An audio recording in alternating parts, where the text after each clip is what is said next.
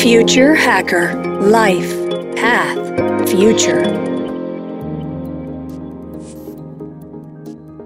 Olá pessoal, bem-vindo ao Future Hacker. Meu nome é André Chaves e temos a comunidade aqui muito especial, que é Elbia Ganum. Ela é CEO da Associação Brasileira de Energia Eólica e também vice-chair da Global Wind Energy Council. Né? Ela está à frente dessa associação por mais de uma década e tem atuado principalmente por fortalecimento e crescimento da energia eólica, quer dizer, que é a segunda fonte de matriz elétrica brasileira e que chega a atender 20% durante né, as safras dos ventos, que ela chama.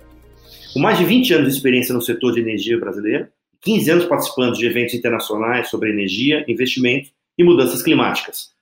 Elbia é voz ativa no debate global sobre diversidade e inclusão econômica no setor de energia defende a ideia de transformação energética brasileira e vem contribuindo muito para o desenvolvimento das energias renováveis. Ela é economista, PhD e doutora pela Universidade Federal de Santa Catarina e acumula experiência em ministérios, associações como a ANEL, por exemplo, e hoje é uma grande especialista em regulação do mercado de energia elétrica, tendo atuado nessa área desde 1998. Elba tem um vasto conhecimento dos setores públicos e privados, especialmente nas interações entre os dois, e é uma voz altamente ativa e, e considerada nas tomadas de decisões governamentais, legislativas regulatórias, direta e indiretamente relacionado ao setor energético brasileiro. Bem, super bem-vindo, Elber, ao Future Hacker. Olá, André, muito obrigada pela oportunidade e parabéns pelos conteúdos que vocês têm produzidos. Isso, isso tem ajudado bastante o entendimento de temas diversos. Muito obrigada. O prazer é nosso. Eu queria que você, assim, a gente sempre começa falando um pouco, né, qual é a sua jornada, né? Como é que você, principalmente, como é que você encontrou seu interesse né, nesse campo tão promissor, que é a energia eólica, e essa sua missão, né, de transformar a matriz energética do país uma energia mais limpa e sustentável.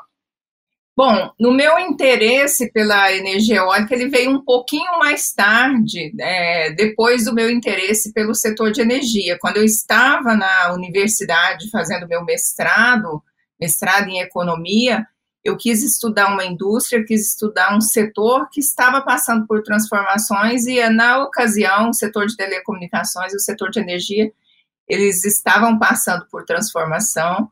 E daí eu, eu resolvi estudar o setor de energia. Então, no mestrado, eu já fiz a minha tese sobre o setor de energia.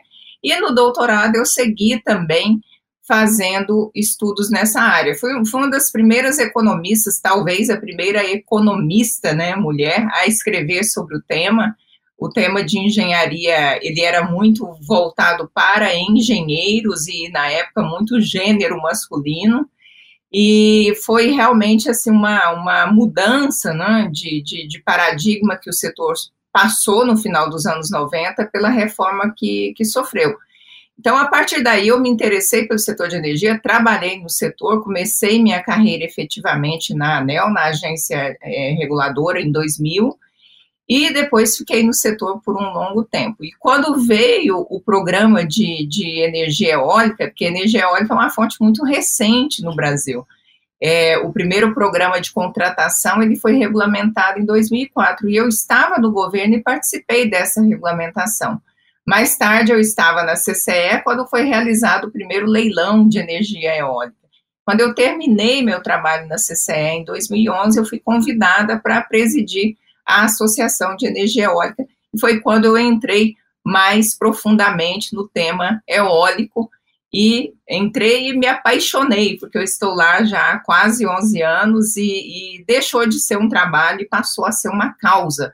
A energia eólica, para mim, é uma causa não só pela questão da produção de energia limpa e renovável, que é uma característica da fonte, mas pelo fato de esta fonte trazer muito desenvolvimento econômico e social em regiões que o Brasil é, tinha poucas possibilidades, como é o semiárido nordestino. Então, a partir do momento que eu percebi essa capilaridade da fonte, essa capacidade de trazer desenvolvimento econômico e social, eu, eu realmente me apaixonei e passou a ser uma, uma razão de, de vida. Depois eu entrei nas discussões, mais recentemente, nas discussões de clima, né, de mudanças climáticas e objetivos de economia de baixo carbono, e a energia eólica é também uma resposta muito importante para o net zero, que é o objetivo que as economias têm de alcançar em 2050. Perfeito, era exatamente esse, você, você respondeu já uma primeira questão que eu ia fazer, exatamente essa parte do desenvolvimento econômico, né? principalmente essa parte do Nordeste, né? que, que, que é a região que maior concentra né, a produção de energia. Como é que ela está gerando esse impacto do desenvolvimento socioeconômico nessa região? Então, hoje a energia eólica é a segunda fonte de energia do país, ela está já com cerca de 22 gigawatts de capacidade instalada, e desses 22 gigawatts, 80% está no Nordeste brasileiro. O Rio Grande do Norte é o líder, depois a gente tem a Bahia, tem o Piauí, o Ceará e outros estados que estão investindo nesta fonte. E o que nós percebemos é que nessas regiões, quando os parques eólicos chegam, eles trazem impactos, aquilo que nós economistas chamamos de efeitos multiplicadores da economia, mas além do efeito multiplicador, a gente percebe o impacto social efetivo. Nós fizemos um estudo, esse estudo foi divulgado no final do ano passado, mostrando que com a chegada dos parques eólicos nessas regiões, o PIB cresceu em 21% e o índice de desenvolvimento humano municipal cresceu em 20%. Porque esses parques chegam, então as famílias, elas recebem arrendamento por meio de um contrato de 20 anos. Então, para cada máquina instalada nessas pequenas propriedades ou propriedades médias, as famílias recebem por aerogerador instalado ali na, na, no seu terreno, na sua terra. E isso é uma renda que permanece por 20, 25 anos e traz um impacto muito grande, porque geralmente são famílias que acabam vivendo com Bolsa Família, que não tem condições de levar as crianças para a escola. Então, com essa renda maior, as crianças podem se dedicar à escola. Então, esse é um impacto muito forte do arrendamento.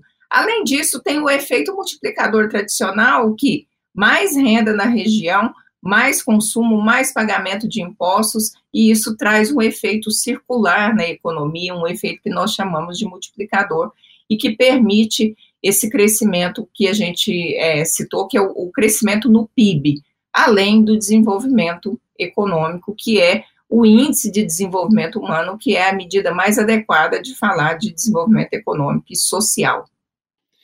O Elbia, deixa eu fazer uma questão a respeito do custo né, dos equipamentos. Né? Quer dizer, né, a gente vê nos Estados Unidos, né, esses valores caíram vertiginosamente na última década, mas ele ainda é um custo elevado, né, pra, exatamente para comportar, né, você precisa de espaços grandes para comportar os aerogeradores, etc. Isso está limitando ainda o crescimento ou já está numa situação muito melhor? Né? E uma outra questão, se existem incentivos fiscais hoje atual para desenvolvimento dessa energia ou eles estão ainda em tramitação? O custo da energia eólica, efetivamente, deixou de ser um problema já faz muito tempo. E o Brasil foi o primeiro país a demonstrar isso, porque o custo ele está associado à tecnologia e na medida que essa tecnologia vai se desenvolvendo, vai ganhando escala, o custo vai caindo. Então, no Brasil, a energia eólica em 2011 já era a segunda mais barata, a primeira era a hidrelétrica. E em 2017, a eólica se tornou a fonte mais barata de energia do país, inclusive mais barata do que a hidrelétrica. E muito se deve ao modelo de contratação que o país tem. Nós contratamos energia eólica por meio de leilões competitivos. Quando nós fazemos leilões competitivos, nós fazemos com que os investidores busquem os projetos mais eficientes, aqueles que produzem mais. O Brasil tem um dos melhores ventos do mundo e essas máquinas, elas produzem muito no Brasil. É cerca do dobro da capacidade de produção do resto do mundo. Então, por essa razão, a gente percebe um custo mais baixo dessa fonte no Brasil e nos outros países um pouco mais alto. Mas, mesmo assim, os estudos da Agência Internacional de Energia e também da IRENA há três anos vem demonstrando que a energia eólica se tornou a fonte mais barata do que os combustíveis fósseis. E essa é uma razão do crescimento desta fonte e uma razão dos argumentos das principais economias de que é possível ir para a economia de baixo carbono, porque as energias renováveis se tornaram mais baratas do que as fósseis. É claro que quando você olha para uma turbina efetivamente, você percebe que o custo dela é alto, mas você tem que ver a energia produzida, é o que nós chamamos de megawatt-hora ou a unidade de energia. E essa unidade de energia já é muito competitiva. Isso permite com que os países não tenham mais que se preocupar em fazer subsídios para a fonte. Não faz mais sentido ter subsídios para as fontes de energia eólica, porque elas já são competitivas. As fontes de energias renováveis, de forma geral, os estudos da agência demonstram tanto a energia eólica onshore, energia eólica offshore, solar, as fontes renováveis elas estão dando um banho de competitividade nos combustíveis fósseis. Nossa, que notícia boa, alentadora.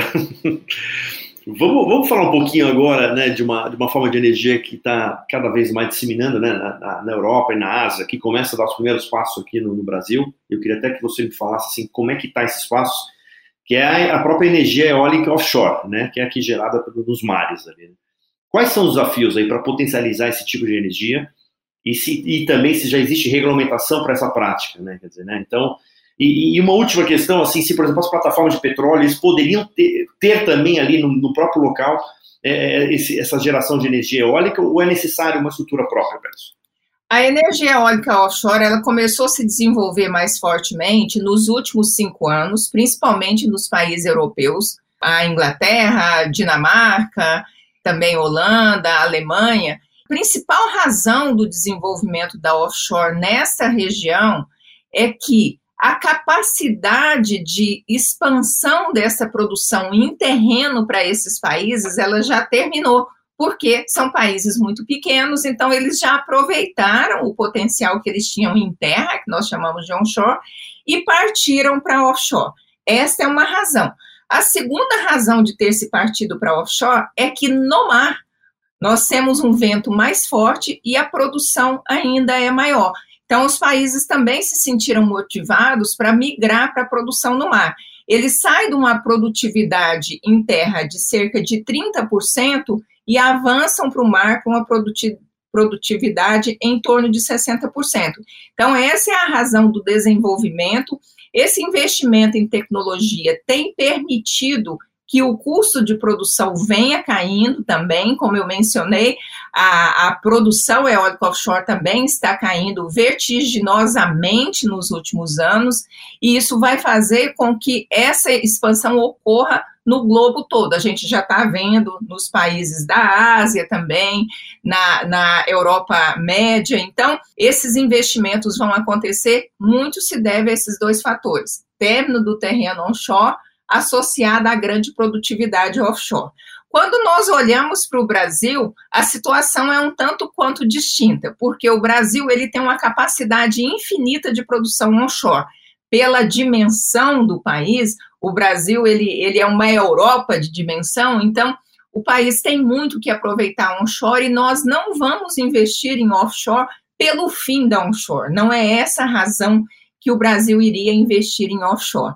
Outro fator que o Brasil também não teria tantas razões para investir em offshore é a produtividade. Na Europa, eles saem de 30% para ir para 60% no mar. No Brasil, os nossos parques onshore já produzem 60%. Então, quando a gente avança para o mar, a gente vai de 60% para 70%. Então, esse ganho não é tão é, relevante para justificar a ida para offshore. Então, por que razão o Brasil iria para offshore? O Brasil iria para offshore porque offshore ela é, embora o vento seja o mesmo, a forma de produção de energia é diferente. Então, seria um complemento à nossa matriz. É muito importante que as matrizes elétricas das economias sejam muito diversificadas pela questão de segurança, segurança de produção, independência energética, que hoje a gente está falando muito dada a crise na, na Rússia versus Ucrânia. Então, a gente sabe que é muito importante que o país tenha essa independência de geração de energia. Então, esse seria um fator, mas o fator central disso é a oportunidade que o Brasil pode ter em trazer uma indústria nova.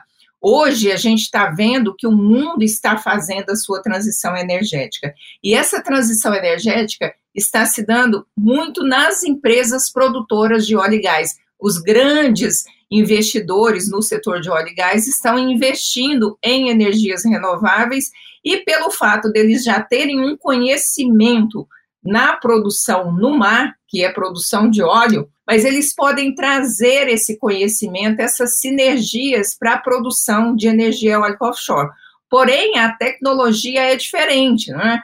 É, a turbina eólica ela é específica, então ela tem a forma que você vai colocá-la no mar, ela tem uma similaridade com as plantas de petróleo, e é por isso que existe essa afinidade, mas é uma afinidade desses investidores, mas o fator central é pelo fato de que essas grandes companhias estão fazendo a sua transição energética e elas estão enxergando essa transição energética a partir de investimentos em energia eólica offshore no mundo todo e estão enxergando o Brasil com uma grande potencialidade.